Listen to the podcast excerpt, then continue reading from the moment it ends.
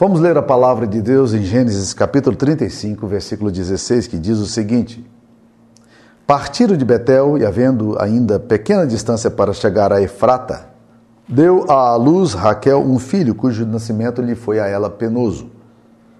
Em meio às dores de parto, disse-lhe a parteira: Não temas, pois ainda terás este filho. Ao sair-lhe a alma, porque morreu, deu-lhe o nome de Benoni mas seu pai o chamou Benjamim. Assim morreu Raquel e foi sepultada no caminho de Efrata, que é Belém. Sobre a sepultura de Raquel levantou Jacó uma coluna que existe até o dia de hoje.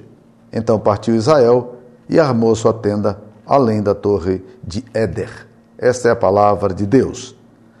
Meus queridos irmãos, esse texto é um texto intrigante. Intrigante. Eu não sei se você prestou atenção exatamente no que está acontecendo aqui, mas vamos lá. Raquel, uma das mulheres de Jacó, é, está grávida e agora chegou a hora dela dar a luz ao seu filho. E a Bíblia diz que ela, ela sofre demais nesse parto. E aí toda desordem, toda bagunça, toda tristeza está explícita ali. E a parteira tentando fazer o seu melhor lá no deserto, dentro de uma tenda. E a palavra de Deus nos diz que ela não sobreviveu e ela morreu. Mas antes dela morrer, ela, ela ainda suspirando, fala à parteira, pega a criança e fala à parteira o seguinte: Olha, eu quero que você diga ao meu marido que o nome desse menino vai ser Benoni, que significa filho da minha dor. E você vai dizer isso para Jacó. E a Bíblia diz que dizendo isso, ela morreu. Aí, você tenta imaginar a cena. As coisas estão acontecendo ali, as tendas não tem muita proteção de som, você meio que sabe o que está acontecendo e de repente a Raquel, que gritava tanto, que sofria tanto, não grita mais. E ele ouve um choro de um bebê. A mãe não se expressa mais. E daí um pouquinho, cabisbaixa, traz a parteira aquele bebê e diz a Jacó: a sua esposa morreu. Sua esposa morreu. E aí, quando ela diz isso a Jacó, acontece uma coisa muito interessante. Ela fala assim: mas antes de morrer, ela disse que era para dar o nome dessa criança de Benoni, porque essa criança foi a causa da morte dela. É o filho da dor dela. E Jacó toma uma atitude absolutamente estranha, porque era o último pedido da sua esposa. A Bíblia diz que ele olha para a criança e diz: Não, ela não vai chamar Benoni, ela vai chamar Benjamim. O que é muito estranho, sabe por quê, meus queridos irmãos? Por que, esse homem endureceu tanto? Por que, que esse homem não atendeu o último pedido da sua mulher? Mas quando você vai então estudar os termos bíblicos, você descobre a razão. É que Jacó ouviu o nome da criança Benoni, que significa filho da minha dor, e ele disse: Não, ele vai ser filho da minha dor, não, ele vai ser Benjamim, que é filho do meu lado direito ou da minha mão direita. Esse menino é meu, é do meu coração. Esse menino não é filho da dor da mãe. É um filho que vai ocupar um lugar especial na minha alma. E o que Jacó aparentemente faz, de, então a insensibilidade que aparentemente você vê no texto, transforma-se em algo extremamente positivo. Já imaginaram uma criança vivendo a vida inteira com seu nome sendo associado à morte da sua mãe? Então ela vai brincar com os amiguinhos, aí eles perguntam: qual é o seu nome? Benoni. Estranho, né? Seu nome? Filho da minha dor? Por quê? É, é que quando eu nasci, minha mãe morreu. Sempre a vida inteira ele teria que dar essa explicação. Esse estigma o seguiria pelo resto da sua vida. E Jacó intervém para dizer: não, não é assim que eu quero que aconteça com meu filho. Talvez Jacó esteja aqui, meus queridos irmãos, retomando uma experiência da sua própria história. Sabe por quê? Qual foi o nome que a sua mãe lhe deu? Jacó. Qual é o significado de Jacó? Enganador, trapaceiro, suplantador. E toda vez que ele encontrava com os amiguinhos dele, ele tinha que dizer: Qual é o seu nome? Ah, meu, meu nome é 171. Eu sou um estelionatário, eu sou um enganador. Eu engano as pessoas. Foi isso que a mamãe descobriu, desde cedo. Jacó, naquele momento, me parece, eu não sei exatamente o que aconteceu na mente de Jacó, mas me parece que ele faz exatamente a mesma percepção. Eu não vou associar a vida do meu filho a dor, mas vou associar meu filho à honra, à alegria, ao amor, à afetividade. Ele vai saber que ele é o filho do meu lado direito e não o filho da dor, como sua mãe queria que fizesse. E esse, te esse texto, meus queridos irmãos, introduz um tema interessantíssimo. Nós precisamos dar identidade aos nossos filhos e quem dá identidade aos filhos são os pais. Como é que nós nomeamos os nossos filhos? Como é que nós lhes chamamos? Que adjetivos nós damos aos nossos filhos? Quais são os apelidos que lhe damos? Os nomes que damos aos nossos filhos mostram o que eles representam. Os apelidos que nós damos, as nomeações que fazemos, é, é, por se tratar de algo simbólico, pode ser alguma coisa muito pejorativa e pesada para o resto da vida. Jacó não permite que isso aconteça. Ele nomeia o seu filho. Mas ele nomeia o seu filho com honra. Ele nomeia o seu filho com afeto. E aí, meus queridos irmãos, eu queria dizer uma coisa para vocês. Nomear, a forma como nós chamamos nossos filhos, é importante porque todo filho depende da identidade que os seus pais lhe dão. E, lamentavelmente, eles correspondem, na sua maioria, à identidade que recebem. Estou dizendo lamentavelmente porque muitas vezes a identidade que recebe é, é destrutiva. A psicanálise trabalha ao penetrar no campo da sexualidade falando de umas coisas interessantes. Por exemplo, a, a, psicanálise, há muita coisa errada na psicanálise, mas alguns insights muito interessantes, mas ela diz o seguinte, que quando você nasce, uma criança nasce, ela nasce eh, com sexo definido, como a palavra de Deus define. Mas a identidade sexual, ela vai ter que passar por um construto simbólico. O que, que significa isso? Pode assustar a gente, mas uma criança, o homossexual não nasce homossexual. O homossexual ele é feito homossexual. Isso tem várias etiologias, várias causas. Desde a causa de, de uma família que deseja um homem, vem uma menina e, e trata com o, o, a, a menina como se fosse um homem, é, desde também a forma agressiva e, violenta que, que tratam, mas o que, o, o que acontece é o seguinte: é que nós não construímos a identidade sexual, que essa identidade sexual é uma construção. Nascer homem ou mulher é biológico, mas a construção é simbólica. Então o que acontece, meus queridos irmãos? Nós muitas vezes estamos vendo esse fenômeno acontecendo. A identidade mesclada, confusa. Porque os pais ou os amigos nomeiam e eles passam a ser identificados e tratados assim. E constrói a interpretação simbólica dessas pessoas sobre masculinidade e feminilidade a partir daí. Então, nomear é importante, meus queridos irmãos, porque a identidade dos filhos depende da nomeação que nós lhes damos. John Eldridge tem um livro maravilhoso chamado Coração Selvagem. Esse livro é um livro que eu recomendo veementemente para todo macho ler, todo homem ler. É, e quando eu falo para todo homem ler, eu sei que homem não compra livro. Então você que é mulher, está me ouvindo, é, compre esse livro, mas não dê para o seu marido ler, porque se você der para ele ler, ele não vai ler. Mas se você deixar lá em cima, pode ser que por curiosidade ele pegue e leia. Tá? Mas não é para você ler, é para ele ler. E quando eu digo para você não ler, o que, que vai acontecer? Você, por curiosidade, vai querer ler mais do que o seu marido. Mas, mas de qualquer forma, o, o livro é para homem. Coração Selvagem, John Eldridge. Tá? Se você tiver dificuldade com esse nome, a gente pode depois orientar você, se você tiver acesso à igreja aqui, né? Olha o que, que ele diz. Um menino aprende quem ele é e o que ele tem de outro homem ou na companhia de homens. Ele não aprende isso do mundo feminino. Por isso que, meus queridos irmãos, que um, o, os pais ou uma presença masculina saudável é fundamental na construção da identidade masculina das crianças. Por essa razão, a tarefa de dar nome na Bíblia era a tarefa do pai. É o homem quem abençoa e dá nome ao filho. E ao fazer isso, ele ajuda a construir a identidade de macho. Adão recebe o nome de Deus, do pai. Abraão é, dá o seu nome também a Isaac. Infelizmente, Isaac não nomeia os seus filhos, mas é Rebeca quem vai nomeá-los. E isso gera uma enorme crise na alma de Jacó. Quando Jacó enfrenta-se com aquele ser que aparece em Gênesis 32, no vale de Jaboque, a primeira pergunta que aquele anjo lhe faz é a seguinte: Qual é o seu nome? Me diga sua identidade. E ao fazer essa pergunta, aquele anjo, na verdade, estava questionando quem ele era, a sua natureza intrínseca. E ele tem que confessar: Eu sou Jacó. E o que é que Jacó procura? Ele procura a benção do pai. Mas ele não recebe isso do pai.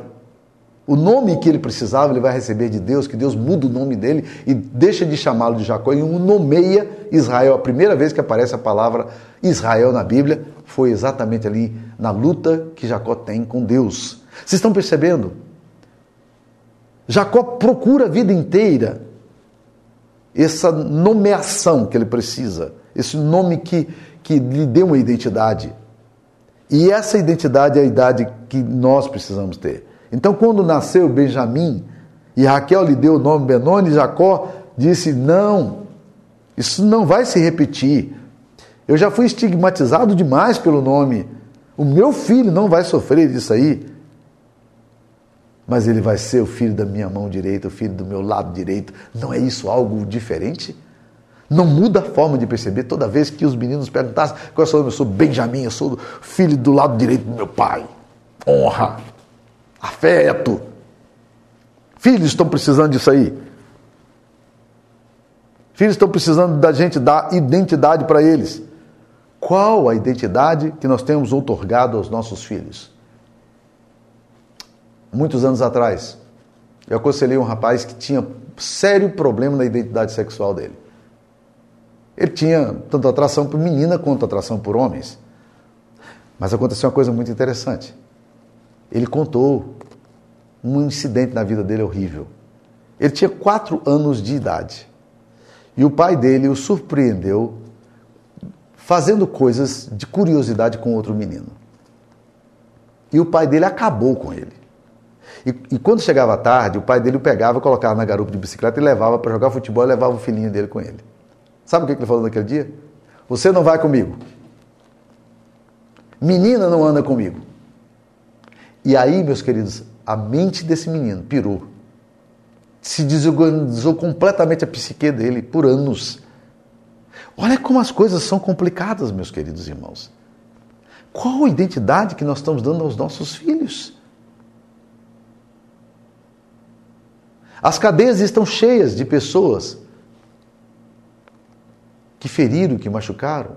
Mas o que é interessante é que a grande maioria daquelas pessoas que estão em cadeia hoje não tem uma relação positiva de afeto, de honra com seus pais. Não é alguma coisa para a gente poder analisar e considerar com certeza? Quem é que está nomeando os nossos filhos? Como nós estamos nomeando os nossos filhos? Qual é o nome que você dá para esses meninos que você tem? Quem, como é que você os chama? Então, meus queridos irmãos, nós precisamos tomar cuidado com a maneira como nós nomeamos. A maneira tradicional de criar filhos de uma forma ou de outra sempre foi ensinando aos filhos a mesma profissão. Pais andando ao lado dos filhos, transmitindo seus conhecimentos, passando longos e eventualmente conflitivos momentos de relacionamento, porque sempre há rusga, né? Mas no trabalho eles conversavam, faziam flecha, caçavam, produziam, pescavam, construíam artefatos, eram criativos nas suas profissões. E a mãe precisava soltar o filho, e essa é a dor de Eva, chamada em psicologia, a dor de Eva, é deixar o filho ir embora. Essa Eva precisa aprender a ajudar o seu filho a sair da sua barra da saia e ir em direção ao pai. E o pai precisa fazer esse esforço também para convidar o filho para sair junto com ele, para dar honra para ele, para dar afeto para ele, transformá-lo num guerreiro, num amigo e num companheiro que ele precisa ter. Os pais autenticavam os seus filhos, como Jacó autenticou Benjamim. Esse é o nome desse menino. O que os pais fazem ou dizem aos seus filhos constrói a autoestima e a identidade deles. A ferida mais profunda no coração de um homem, de um filho, é infligida pelo pai Muitas vezes nas palavras que são ditas, quando a imagem do filho é desconstruída e a sua, capacidade é colocada sob suspeição. Quando você diz, você é filhinho de mamãe, você é incapaz, você é burro, você é incompetente. Tais feridas são recebidas de forma ativa ou agressiva e nem sempre pode ser percebidas de forma imediata, mas com o passar do tempo se transformam em um câncer que se desenvolve na identidade emocional Negar a identidade dos filhos não acontece apenas por aquilo que a gente diz, mas acontece também pelo não dizer. Porque os filhos anseiam uma afirmação e reconhecimento paterno, como Jacó fez. Jacó da Clara, filho do meu coração, filho do meu lado direito, filho da minha mão direita. E aí, meus queridos irmãos, quando nós não dizemos, o não dizer é um dizer silencioso e mortal. Um autor chamado Bly afirma que não receber a bênção do pai é uma ferida. Um pai ausente, indiferente ou distante, ou um pai que só pensa em trabalhar, é uma ferida no coração do filho que espera o reconhecimento e aprovação do pai e essa aprovação não vem. A coisa que o filho mais anseia é o pai, é que o pai olhe para ele e diga: "Você você é amado. Eu tenho orgulho de você. Você me dá alegria. E isso os pais não têm dito. E com o divórcio, em larga escala, meus queridos irmãos, aumentou também o abandono dos filhos. E isso também gera transtorno e ferida, porque a criança se sente muitas vezes culpada pela separação dos pais. E pode inconscientemente desenvolver a, a, falsa ideia de que se tivesse sido melhor filho ou melhor filha, tivesse feito as coisas de forma diferente, o pai teria ficado em casa. E o pior, o pai vai e não volta. Ele se esquece do filho. Pais ferem seus filhos pelo silêncio e descaso, que muitas vezes estão presentes, mas são ausentes. E o silêncio é ensurdecedor. No caso de pais silenciosos, os filhos estão perguntando: quem sou eu, pai? Como é que o senhor me vê? Eu significo algo. E quando o pai ambiguamente não declara, o filho fica, não sei, eh, talvez, sim. E isso, meus queridos irmãos, são coisas complicadíssimas, porque muitas vezes não são ditas, mas são transmitidas. Um filho pequeno, ele olha para o pai dele e o pai dele é o ídolo dele.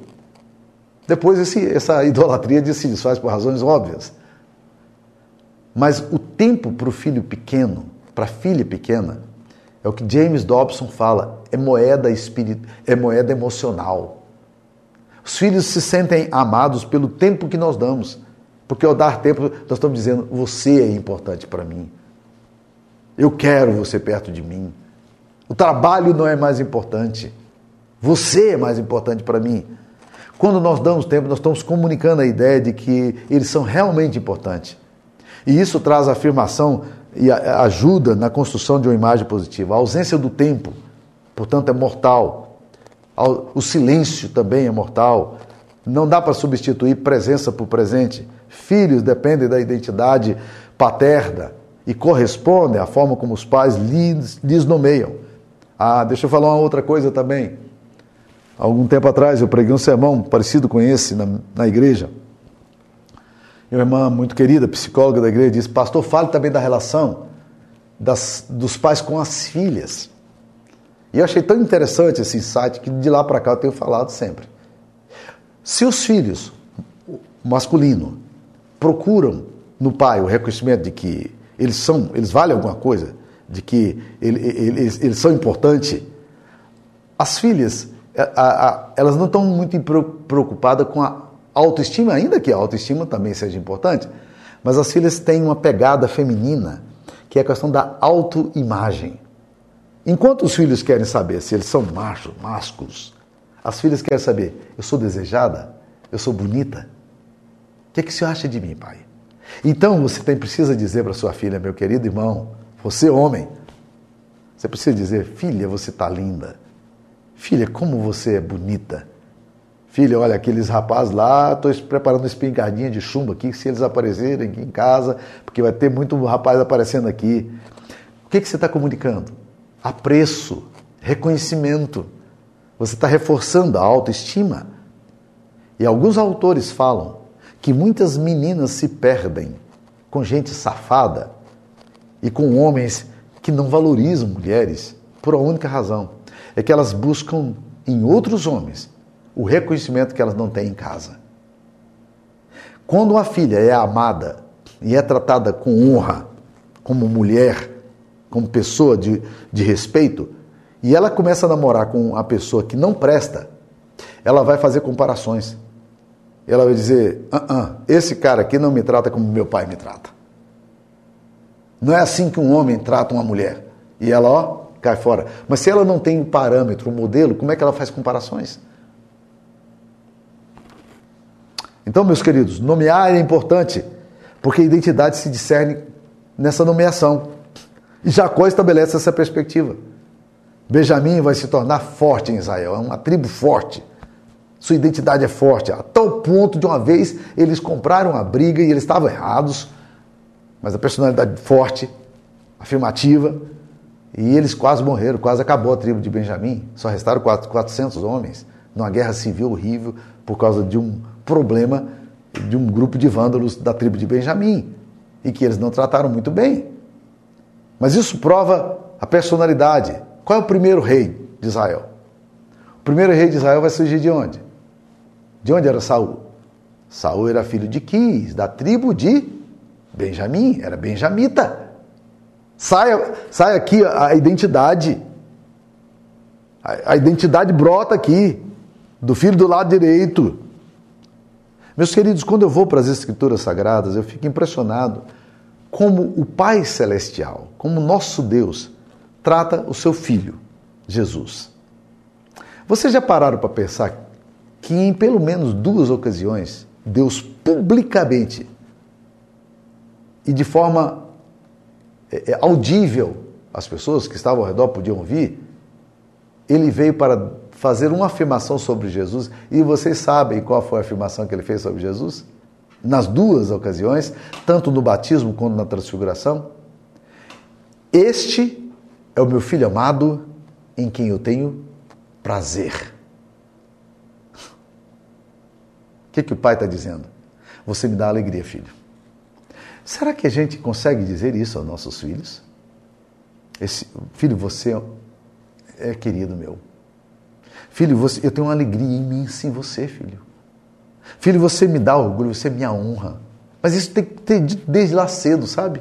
Para os nossos filhos construírem uma identidade bonita de filhos amados, de filhos honrados, de filhos queridos. Isso não significa que você será frouxo na educação. Mas quantos, quantos homens hoje, maduros e barbudos, gostariam de ouvir uma única afirmação positiva dos pais e nunca veio. Mesmo depois de casados, nós ansiamos pelos nossos pais, dizendo: Filho, eu tenho um orgulho de você. Filho, você é uma pessoa muito importante. Filho, você é amado. Você já disse ao seu filho: Filho, eu amo você. A sua filha: Filho, eu amo você. Ai, que dificuldade que esses machos têm para poderem expressar uma linguagem de afeto. Como a gente desaprendeu isso. E como isso está fazendo falta? Nosso projeto de amor, nomear, vai nos livrar de rótulos, de estigmas. O nome que recebemos é a nossa identidade. Aquilo que dizem de nós é o que passamos a crer que somos. Então, viver debaixo de um nome ou de uma imagem depreciativa é um desastre. Tanto nas filhas como nos filhos. Se o pai é violento na forma como trata a sua filha, ele pode contaminar a sua filha, intoxicá-la verbal e psicologicamente. Mas essa toxicidade também pode ser, como dissemos, silenciosa e violentamente ignorada. A incapacidade de apreciação do pai está enviando uma mensagem à sua filha que é decodificada da, sua, da seguinte forma: Você não é bonita e você não é desejada. Então, afirme a identidade dos filhos, nós precisamos fazer isso. Crianças buscam a aprovação dos pais. E a maioria dos homens passa a vida inteira sendo perseguido ou deformado pela resposta que receberam à pergunta interior, íntima, que guardavam no coração: O que, que você acha de mim, pai?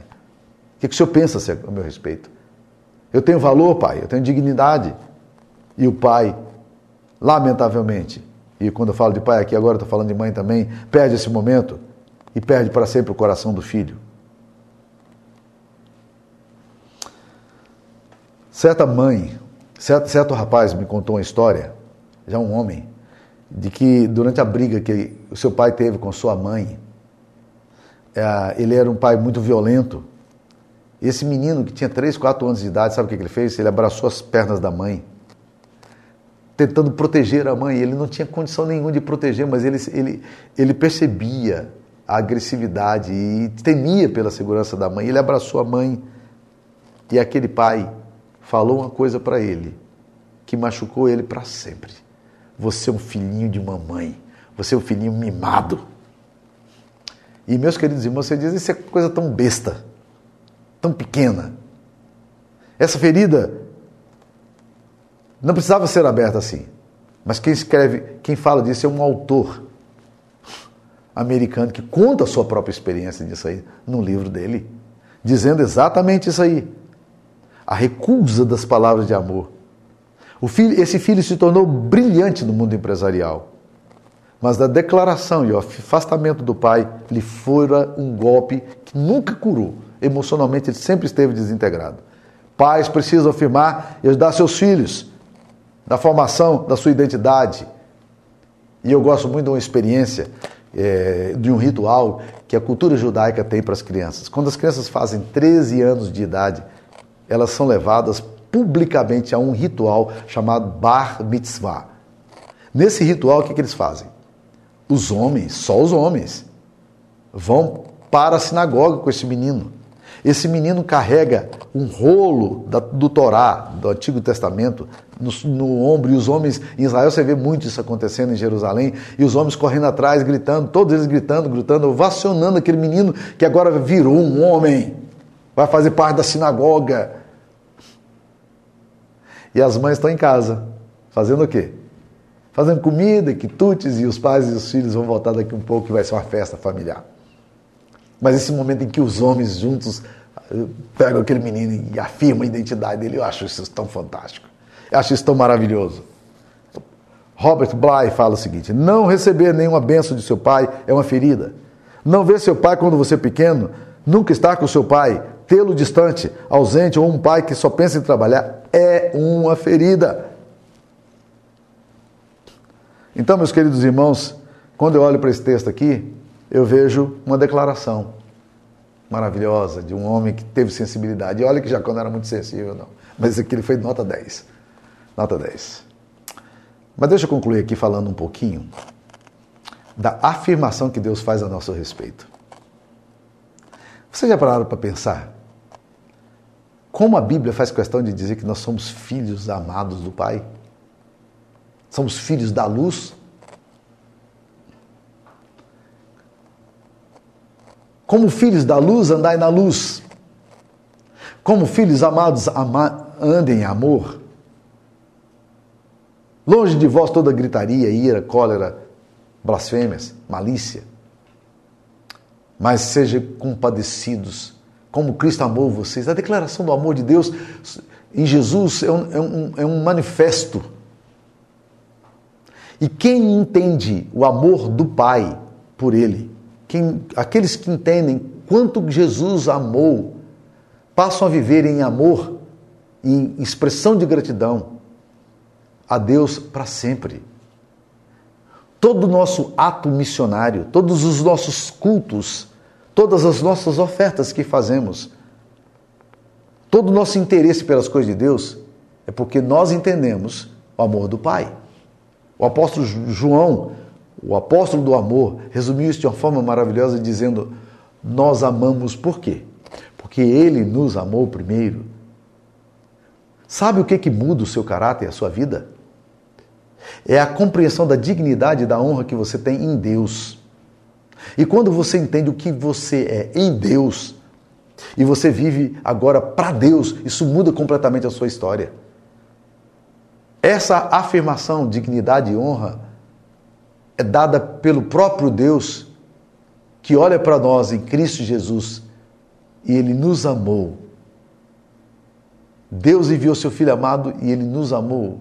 Deus amou o mundo de tal maneira que deu seu Filho unigênito, para que todo aquele que nele crê não pereça, mas tenha a vida eterna. Deus amou, Deus amou de tal maneira o mundo, para que ninguém se perca. Olha a declaração que a Bíblia fala: Deus amou, Deus amou, Deus amou. E o amor de Deus, e não o medo de Deus, é quem nos transforma. É a compreensão da santidade de Deus e do, da misericórdia e da graça de Deus é que é transformador. O apóstolo Paulo fala em Romanos 2,5: ou ignorais que a bondade de Deus é quem te conduz ao arrependimento. Nós achamos que a punição de Deus não é a bondade de Deus. Filhos amados crescem sendo amados e criam famílias amadas. Filhos ignorados crescem ignorados e desenvolvem famílias ignoradas. Crentes órfãos vivem uma vida de orfandade porque perderam a dimensão central das Escrituras Sagradas de que Deus amou o mundo de tal maneira. A minha oração é para que você experimente o amor de Deus na sua história e que você viva da dimensão desse amor que se que exala, que se declara, que afirma à sua esposa, aos seus filhos, aos seus netos. Eu tenho prazer em vocês. Eu me sinto honrado de ter vocês. Vocês me dão alegria. É tudo que um filho precisa ouvir do pai. É tudo que a filha precisa ouvir do pai. É tudo que nós precisamos, não é mesmo, meus queridos? Que Deus abençoe muito a sua vida. Fique na paz do Senhor. Dê identidade um ao outro. Nós precisamos. Que a paz do Senhor esteja contigo. Amém.